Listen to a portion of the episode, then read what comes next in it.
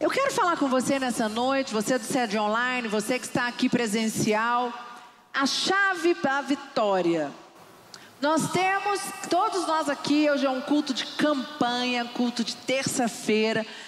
E vocês viram aqui quantas pessoas, ou começando, ou já estão na campanha de terça, porque querem uma vitória. Amém? Nós agora, Bispo Santiago, Bispo Marcos, acabaram de orar, acabamos de orar o Alan e a Luísa pelo Brasil. Estamos numa semana decisiva do, do que vai acontecer nos próximos quatro anos. Queremos, né? É, cuidado com as nossas famílias, temos os nossos valores que nós estamos lutando para que eles sejam defendidos, para que eles permaneçam. Mas você tem problema no seu casamento, você precisa ter vitória numa causa na justiça, você precisa ter vitória no relacionamento com teus filhos, você precisa ter vitória na tua empresa como profissional, ou você precisa ter vitória na tua vida emocional. E eu quero falar com você quais são as chaves para receber esta vitória. Amém? Eu creio que nada nem ninguém pode tirar de nós a vitória que Deus já declarou sobre as nossas vidas. Em nome de Jesus, você não vai permitir que nenhuma situação, você não vai permitir que ninguém, nada que esteja à tua frente, atrás, à direita ou à esquerda, roube de você tomar posse da vitória que foi declarada sobre a sua vida em nome de Jesus. Amém, igreja? E Tiago, abre sua Bíblia comigo, em Tiago 1, 3, versículo 3 e 4. Diz assim: Sabendo que a provação da vossa fé, uma vez confirmada, produz perseverança. Ora, a perseverança deve ter ação completa, para que sejais perfeitos e íntegros, íntegros em nada deficientes. Sabendo que a aprovação da vossa fé, uma vez confirmada, produz o que? Perseverança. Uma chave da vitória é a perseverança que é algo que o ser humano hoje tem muita dificuldade. Começa a pensar aí nas áreas da tua vida que você precisa vencer. Quais são área, as áreas da tua vida que você precisa ter vitória? Você está aqui fazendo a campanha, trazendo aqui sua filipeta, orando sete semanas, mais sete semanas, não sei quantas semanas você já está aqui. Eu lembro que na época que eu fazia minha campanha, era o melhor culto da semana para mim, era o mais forte, poderoso. Eu tinha algumas áreas da minha vida, eu tinha meus 23, 24 anos, e meu pai me desafiou, o bispo Rodovalho, a que eu fizesse uma campanha, porque eu lembro dele falar: eu até 18 anos, a minha oração está sobre a sua vida e ela tem respaldo em você. A partir dos 18 é você. Você aprendeu dentro de casa, agora vão ser as tuas escolhas, é a tua fé. E aí eu lembro que ele me desafiou. Eu estava muito angustiada, passando por algumas situações pessoais. Eu tinha acabado de me formar em odonto, muito nova. Me formei com 22 anos e eu não sabia se era aquilo. Eu estava em crise. Eu queria algumas coisas, umas respostas. Eu queria vitória na vida, principalmente na área profissional. E eu lembro que eu fiz a campanha porque eu vinha atrás de vitória para vencer esta área na vida profissional, que era algo que estava embaraçado. E eu lembro que eu fiz sete semanas e eu tinha certeza que sete semanas resolveria a minha questão. Só que o que, que aconteceu, gente? Deram sete semanas e não aconteceu como eu gostaria. E aí eu fiz mais sete semanas. E mais sete, e mais sete. Acho que eu fiz umas cinco, sete vezes cinco, trinta e cinco semanas. E eu lembro que Deus trouxe a resposta para mim, mas não da maneira que eu pedi. Deus abriu uma outra porta. Deus abriu a porta, mas não da maneira que eu tinha colocado, aquilo que eu tinha colocado meu, diante de Deus.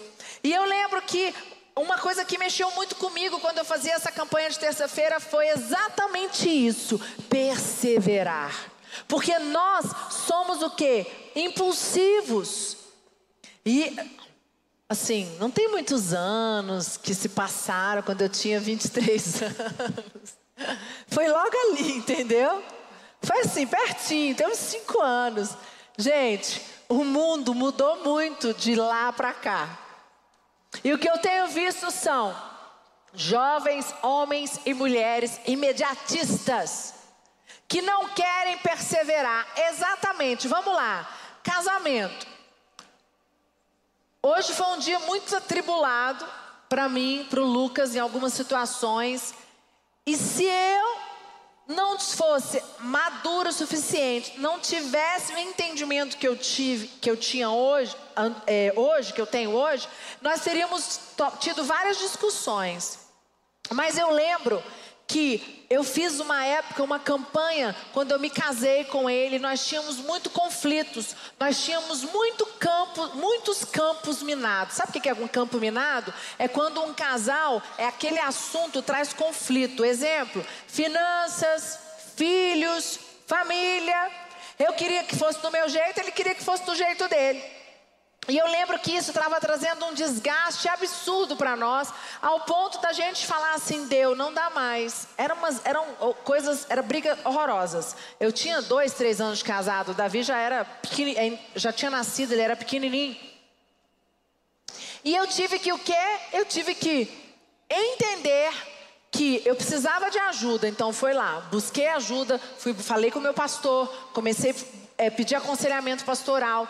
Fui para terapia sistêmica, terapia de casal, porque eu queria resolver. Agora, vamos lá. E fui fazer campanha também para poder resolver o problema do meu casamento. Então eu fui pedir ajuda para o pastor, eu fui fazer campanha, eu fui pedir ajuda na terapia, todos os lados, porque eu queria resolver. Agora, resolveu da noite para o dia? Sim ou não, igreja? Não, gente. Até hoje, eu tenho áreas no meu casamento que é campo minado. Só que hoje, depois de 18 anos, 20 anos com o Bispo Lucas, é, se eu eu sei o campo minado, então eu sei como falar, eu sei a hora de falar, eu sei que agora não é o momento certo, eu vou esperar, eu consigo esperar. Há 15 anos atrás, quando eu tinha 3 anos de casada, eu queria falar na minha hora, do meu jeito, na minha maneira. E o que eu quero falar com você é que é a perseverança que te dá a vitória. As pessoas olham e falam: Nossa, vocês conseguiram. Sim, conseguimos, mas porque nós perseveramos. Amém? Porque sabe o que, que tem acontecido hoje? O, o homem e a mulher vêm fazer a campanha, vêm buscar uma intervenção de Deus. Deus vai intervir, Deus vai mandar a bênção, Deus vai trazer a resposta mas você precisa perseverar. Porque a perseverança é a chave, é uma das grandes chaves da, das, da, da, da vitória nas nossas vidas. Olha o que, que ele diz: sabendo que a aprovação da vossa fé, uma vez confirmada, produz perseverança.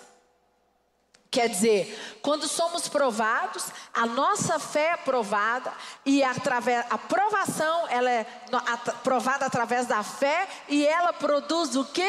Perseverança. Lá em Hebreus 10, 35 ao 39, abre por favor, diz assim: Não abandoneis, portanto, a vossa confiança, ela tem grande galardão.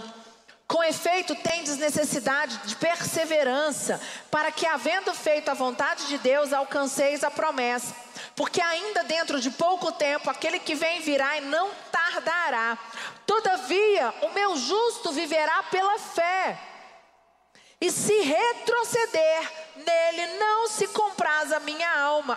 Nós, porém, não somos dos que retrocedem para a perdição, somos, entretanto, da fé para a conservação da alma. Amém? E aqui tem homens e mulheres que não vão retroceder, em nome de Jesus. Nós não somos daqueles que retrocedem. Ele diz aqui: não abandoneis a vossa confiança, Com efeito, tendes necessidade de perseverança. Queridos, em nome de Jesus, não permita que nada tire você do teu foco. Não permita que nada faça com que você desista. Mantenha, tenha fé, seja perseverante. Eu não sei se vocês já ouviram o bispo Santiago e o bispo Lucas contarem da causa da família deles. 30 anos. Gente, não é três, não, são 30 anos. Quando eu casei com o Lucas há 18 anos, eu estou com ele há 20, porque foi um ano em, é, em agosto de 2002, nós começamos a conversar, começamos a namorar em outubro, e um ano e meio depois nós estávamos casados. 2006, fevereiro de 2006. E eu lembro quando eu comecei a namorar ele, já, eles já falavam dessa causa. Passaram-se 30, já, já tinha 10 anos de causa. 30 anos. Sabe o que é 30 anos? Orar todos os dias. Eles têm 22 anos. Acho que vocês têm 22 anos convertidos, Santiago. Né? Vocês vão fazer 22 anos convertidos. Vocês converteram no mesmo ano. Mas acho que o Santiago converteu um pouquinho antes. Mas são 22 anos de convertido. Quer dizer que antes da conversão deles, a causa já existia. Quando eles se converteram, eles entenderam eu lembro do Lucas, no início que a gente começou a namorar, ele não acreditava que a causa ia se resolver. No início ele falava: Não, esquece, isso aí da causa perdida. E eu lembro que depois que ele começou a entender a palavra de Deus, aonde diz: persevere, permaneça. Aí aqui diz: porque ainda dentro de tão pouco tempo aquele que vem virá e não tardará. Todavia o meu justo viverá pela fé, queridos. Você é um homem justo, uma mulher justo. Nós vivemos pela fé e quem vive pela fé aprende a permanecer, a perseverar. E aí ele diz: "Não somos daqueles que retrocedem para a perdição, somos entretanto da fé para a conservação da alma." Esse versículo é muito forte. Toda vez que você estiver passando por um momento difícil na tua vida e que o inimigo começar a colocar no teu coração, desista. Desista. Abra mão, abra mão do teu casamento, abra mão dessa causa. Para de fazer. Deixa eu falar uma coisa para você. O que o inimigo vai mais fazer é fazer de tudo que você desista e não venha fazer campanha de sete semanas, porque ele não quer que você persevere. Ele quer que você desista. Por quê? Porque quanto mais você perseverar, mais vitória você terá. Quando você entender a importância, porque quem persevera está com a tua fé fortalecida. Entendeu? Sabe por que muitas pessoas não perseveram? Porque elas estão fracas na fé. Porque para perseverar, a tua fé tem que estar fortalecida. E eu vou dar para vocês cinco chaves para a vitória. Abre comigo Hebreus 12, 1. Hebreus 12, 1. Espera aí que eu vou ter que abrir minha Bíblia aqui que eu esqueci de colocar. É, Hebreus 12, 1. Vamos lá. Portanto, também nós, visto que temos a rodear-nos tão grande nuvem de testemunhas, desembaraçando-nos de todo o peso de, do pecado que tenazmente nos assedia. Corramos com perseverança a carreira que nos está proposta. Amém? Primeira chave para perseverar, primeira chave da vitória, confissão. Olha que coisa interessante. A declaração profética. Lá em Hebreus 10, 23 diz assim: Guardemos firme a confissão da esperança sem vacilar, porque quem fez a promessa é fiel. Em nome de Jesus, a primeira chave é verbalização, abrir a tua boca, confissão, declaração profética. Você vai abrir a tua boca, você vai falar para o teu líder, para o teu pastor, em nome de Jesus. Eu estou passando dificuldade na área tal. Eu preciso falar com você, pastor. Me ajuda, eu vou perseverar. Nesse momento, quando você confessa, a confissão, a verbalização, você está falando para o teu líder, está subindo aos céus, você está fortalecendo ali a tua fé e não há nada que o inimigo possa fazer para aquele que verbaliza, aquele que confessa. Amém? Guardemos firme a confissão da esperança, sem vacilar. E quantas vezes nós achamos, não, para que, que eu tenho que contar, para que, que eu tenho que confessar, queridos? Confessa diante de Deus, abre o teu coração aqui no altar. O momento do altar é para isso, para você rasgar teu, teu, teu coração, rasgar os, é com Deus e falar: Senhor, está difícil. Abre a tua boca. O problema é que nós não queremos nos colocar nessa posição porque nós nos sentimos frágeis. Frágil é aquele que não tem coragem de expor a tua fraqueza. A Bíblia diz: quando eu sou fraco, é aí que eu sou forte.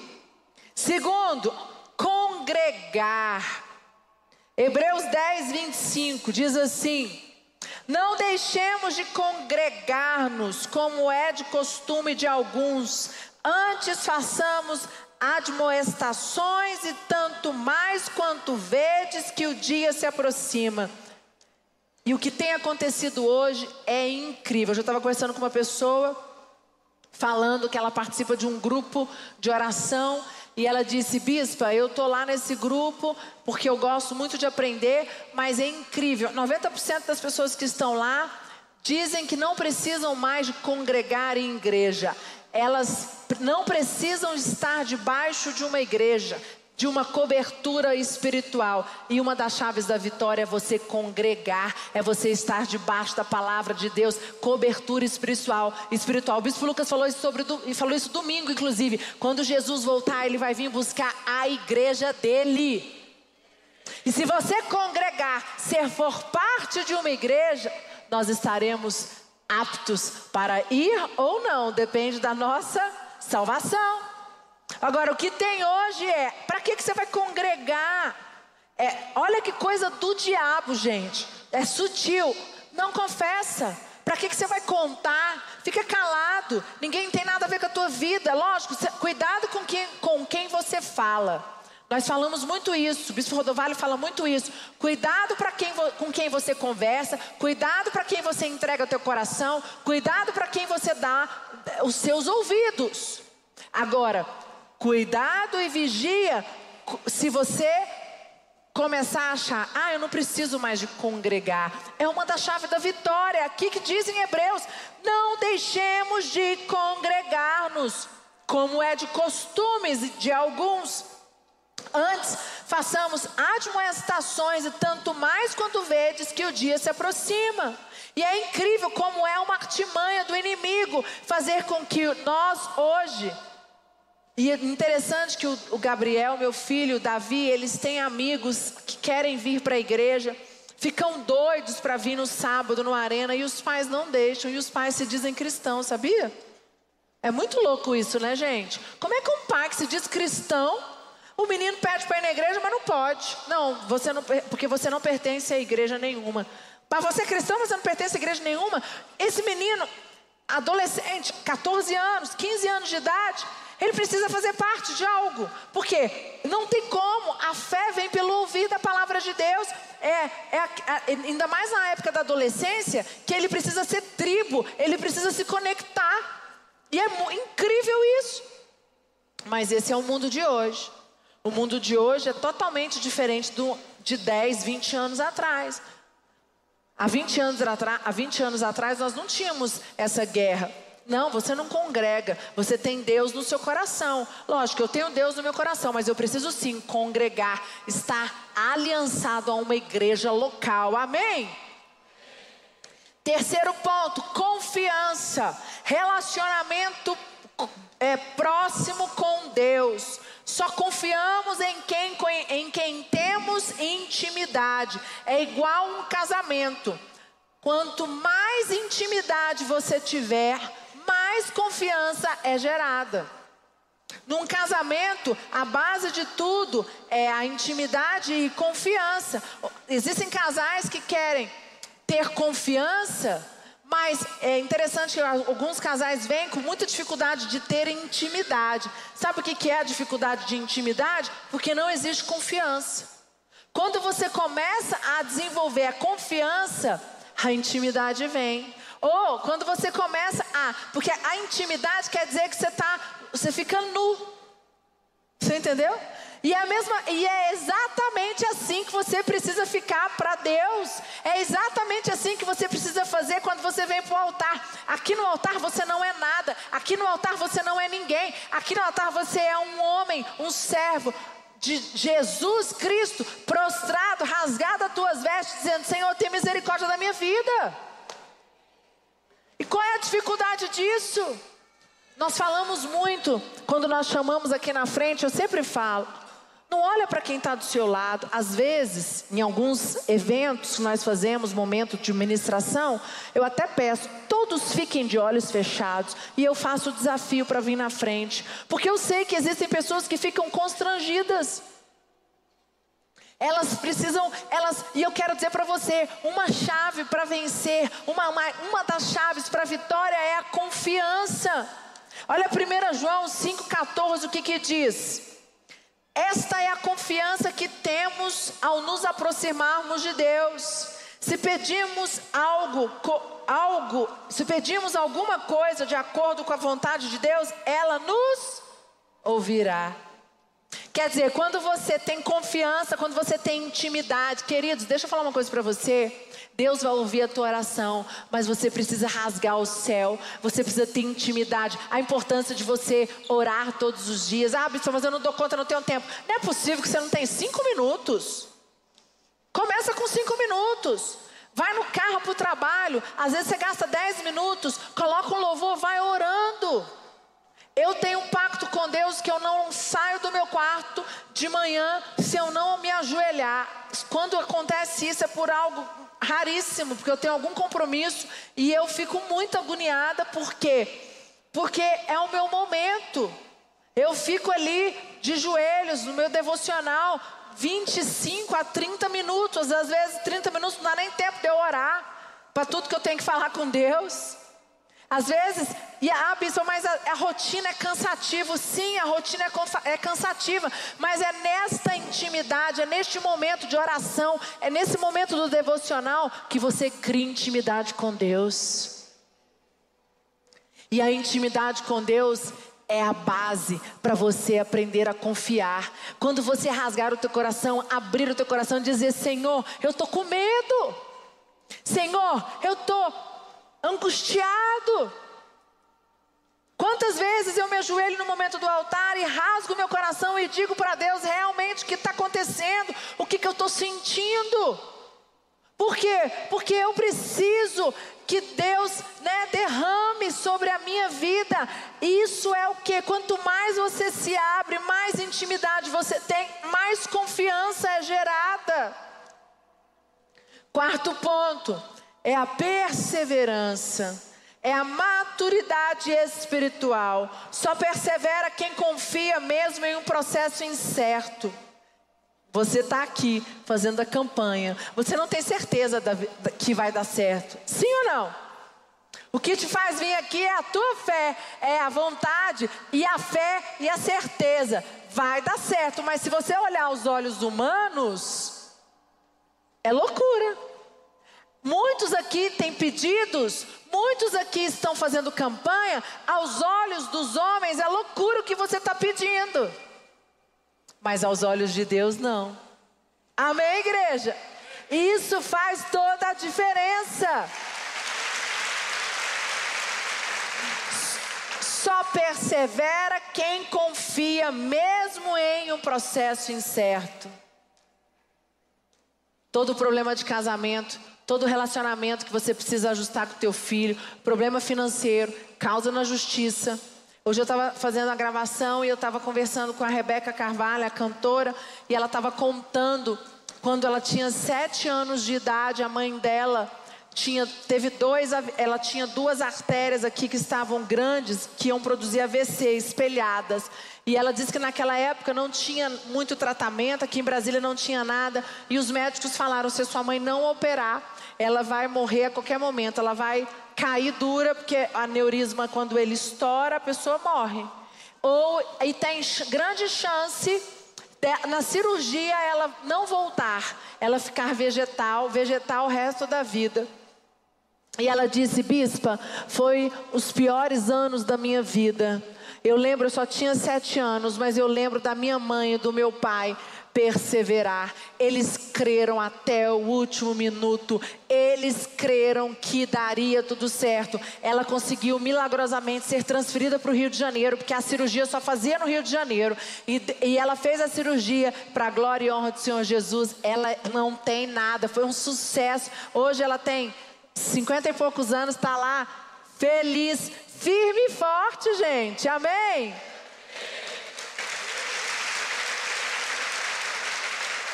Lá no versículo Hebreus, é, Hebreus, calma, Hebreus 10, no 38, 39, diz assim: Todavia, o meu justo viverá pela fé. Se retroceder, nele não se compraz a minha alma. Nós, porém, não somos dos que retrocedem para a perdição. Já li esse texto, estou lendo de novo. Somos, entretanto, da fé para a conservação da alma. E eu quero dizer para você: o justo viverá pela fé. E você é justo, você viverá pela fé, você não viverá pelas circunstâncias, porque quanto maior a tua fé, mais perseverança será gerada. Você precisa desenvolver a perseverança em nome de Jesus. Levanta a tua mão e fala: Eu recebo nesta noite eu vou perseverar. Eu vou. Qual é a área da tua vida que você precisa perseverar? Ah, levanta as tuas mãos, abre a tua boca e fala: Senhor, eu preciso perseverar. Eu preciso perseverar. Eu preciso fortalecer a minha. Fortalecer a minha fé. Qual é a área da tua vida? É no teu casamento? Relacionamento com teus filhos, nos teus negócios. Fala com Deus agora, fala: Eu não aceito toda arma forjada do inimigo que vem para me desanimar, está debaixo dos meus pés. Eu não aceito. Aos olhos dos homens a situação é impossível, mas aos olhos de Deus ela é possível. Eu não vou retroceder. Diga isso, igreja. Eu não vou retroceder. Pode dar uma salva de palmas para Jesus. E um resumo do, do, dos, cinco, dos quatro pontos. O último é uma fé bem firmada que não retrocede. E você recebe essa fé nessa noite. Uma fé bem firmada que não retrocede. Vá, vão falar, vão trazer más notícias. Vão acontecer situações que você vai pensar em retroceder. Mas você vai fazer uma aliança hoje com Deus. Você não vai retroceder em hipótese alguma. Mesmo as coisas dando errado. Presta atenção. A decisão que você está tomando hoje aqui de perseverar, não pense que a partir de agora vai tudo estar tá certo. Amanhã, provavelmente, algo vai fazer acontecer na tua vida, vai acontecer alguma situação que vai tentar fazer com que você desista, que você fale assim: eu vou parar de fazer campanha, não vale de nada. Olha aqui. É aí que você vai falar assim: Satanás, inimigo está debaixo dos meus pés. Quanto mais você tentar, quanto mais você trazer situações para eu desistir, é aí que eu permanecerei. Se está tendo o teu casamento passando por discórdia, você vai perseverar. Relacionamento com teus filhos, você vai perseverar. Causas da justiça, você desistiu, vai voltar a crer em nome de Jesus. Pessoas que estão enfermas, você desistiu da cura, você vai voltar a crer que é possível. Amém, igreja? Isaías 50, 10 diz assim: Quem há entre vós que tema ao Senhor e que ouça a voz do seu servo, aquele que andou em trevas sem nenhuma luz, confie em o nome do Senhor e se firme sobre o seu, o seu Deus. Dessas trevas, luz nenhuma, mas aquele que anda debaixo da palavra de Deus, ele está debaixo de luz, ele pode, ele, a luz de Deus nos guia, ela está ali, nos, pode estar tudo escuro, Mas quando você está debaixo da palavra de Deus, quando você está debaixo do propósito, Deus vai iluminando só o caminho. Deus vai abrindo, Deus vai trazendo e Deus vai limpando e você vai seguindo firme em nome de Jesus. Amém?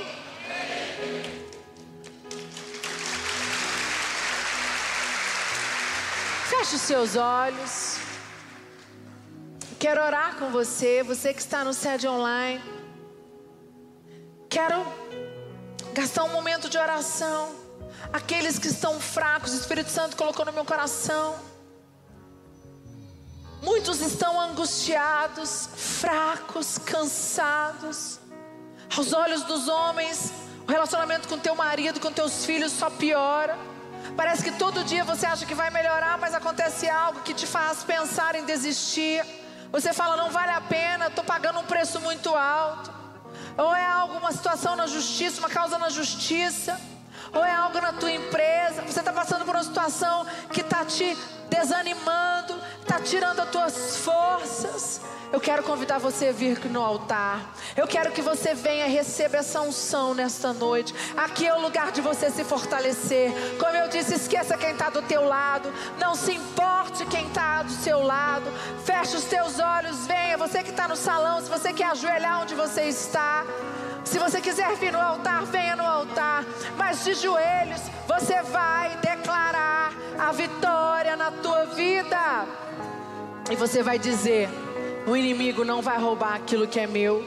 O inimigo não vai roubar. O inimigo não vai roubar. Em nome de Jesus, vai orando, vai declarando. Minha fé está now.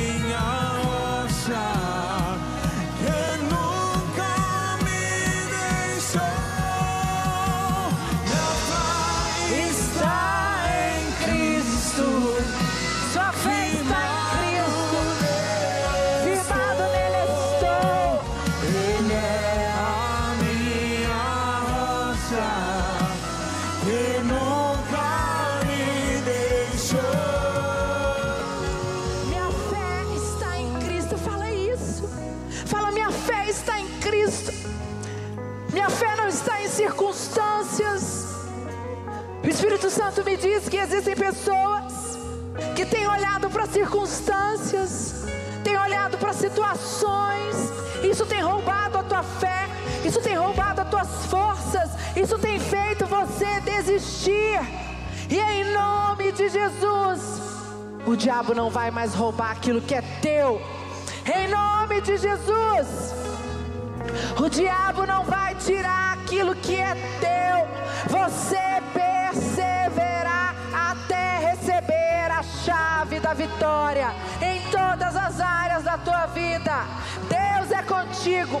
O mar vermelho se abrirá e você terá as respostas que você tem buscado em nome de Jesus. Em nome de Jesus. Pode se colocando em pé. Vai voltando para o seu lugar. Nossa fé está firmada nele. Amém, igreja?